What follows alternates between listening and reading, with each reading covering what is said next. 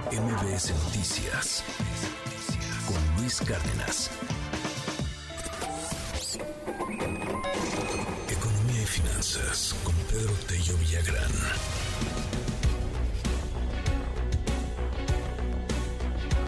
Las 7 de la mañana con 57 minutos. Querido Pedro, te saludo con muchísimo, con muchísimo gusto. Y bueno, pues en septiembre se desaceleraron más lentamente los precios de la canasta básica, querido Pedro. Cuéntanos, muy buenos días.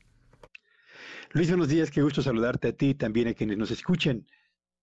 En efecto, el INEGI reportó hace unos minutos el comportamiento de la inflación en nuestro país durante el mes de septiembre. Y tal y como se esperaba, aun cuando el aumento en los precios de los bienes y servicios que se consumen a todo lo largo y ancho del territorio nacional sigue en franca desaceleración, lo cierto es que ese ritmo de desaceleración es cada vez más lento y consecuentemente mayores las dificultades que enfrentaremos para poder llevarlo al nivel de una inflación del 3% puntual, que es la meta objetivo del Banco de México. ¿Qué es lo que está ofreciendo mayor resistencia para tener la inflación bajo control como lo desea el Banco de México, fundamentalmente y tal y como ha venido sucediendo desde el año pasado, el desempeño lo mismo de alimentos y bebidas industrializadas que de alimentos en estado natural.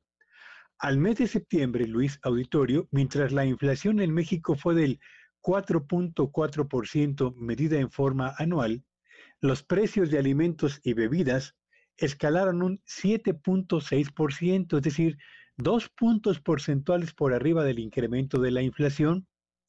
Pero lo mismo sucedió también con los precios de las colegiaturas, particularmente en el ámbito de las escuelas de educación básica.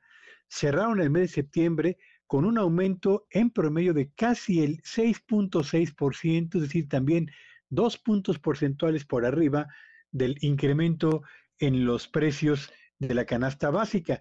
Y también ocurre lo mismo con las frutas y verduras en estado natural. Cierran septiembre con un aumento de casi el 6.8%.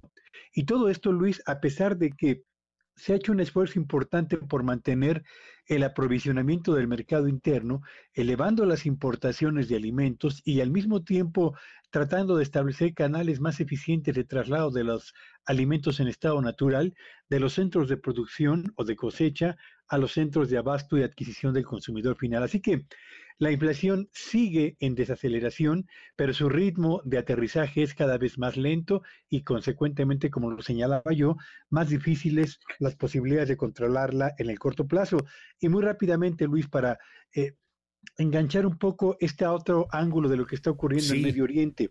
Es evidente que lo que está sucediendo ahora entre el grupo Hamas e Israel va a provocar en los mercados financieros tensión y volatilidad.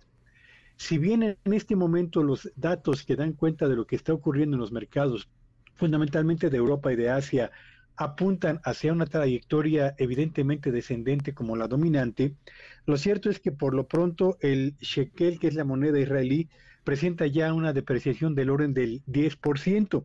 El, el dólar se va a convertir en la moneda de refugio preferida por los inversionistas financieros frente a un panorama mundial al que además de la guerra o la invasión entre de Rusia a Ucrania, se suma ahora este otro conflicto geopolítico en Medio Oriente, una zona en la que los precios del petróleo suelen ser muy sensibles frente a cambios en la correlación o en las relaciones políticas o militares que prevalecen justamente en la zona. Así que nos espera una semana, Luis, con mercados financieros muy sensibles Espero que los precios del petróleo no se vayan a disparar, pero evidentemente la moneda ganadora será en estos días el dólar y ya veremos cómo se comporta el peso en el mercado cambiario nacional, Luis. Seguramente pues habrá cambios importantes. El asunto del precio del petróleo creo que es fundamental y, yo quisiera preguntarte así rápidamente, Pedro, algo que he estado viendo por ahí, pues el, el tema inclusive de alimentos debido a la tensión que se puede generar. Ya habíamos visto la bronca con, con Ucrania, Ucrania el granero del mundo,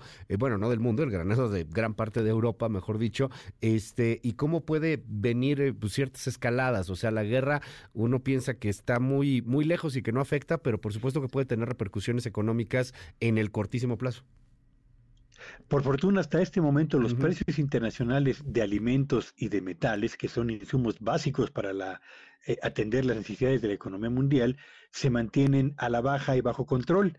Estaba yo revisando los eh, estimados de cosechas de eh, granos y de alimentos básicos a escala mundial y no se prevé, por lo menos por el lado de la producción, una caída tan sensible que pueda disparar los precios de los mismos, pero cuando se presenta un conflicto de orden eh, militar a escala mundial, perdón, eh, de orden militar en el ámbito mundial, lo que esto provoca es tensión, incertidumbre y especulación, sobre todo con los precios de metales y alimentos que son tan sensibles frente a acontecimientos como los que hoy en día están en el Medio Oriente y por supuesto también en Europa del Este, Luis. Pedro, te mando un gran abrazo como siempre y te seguimos en tu red.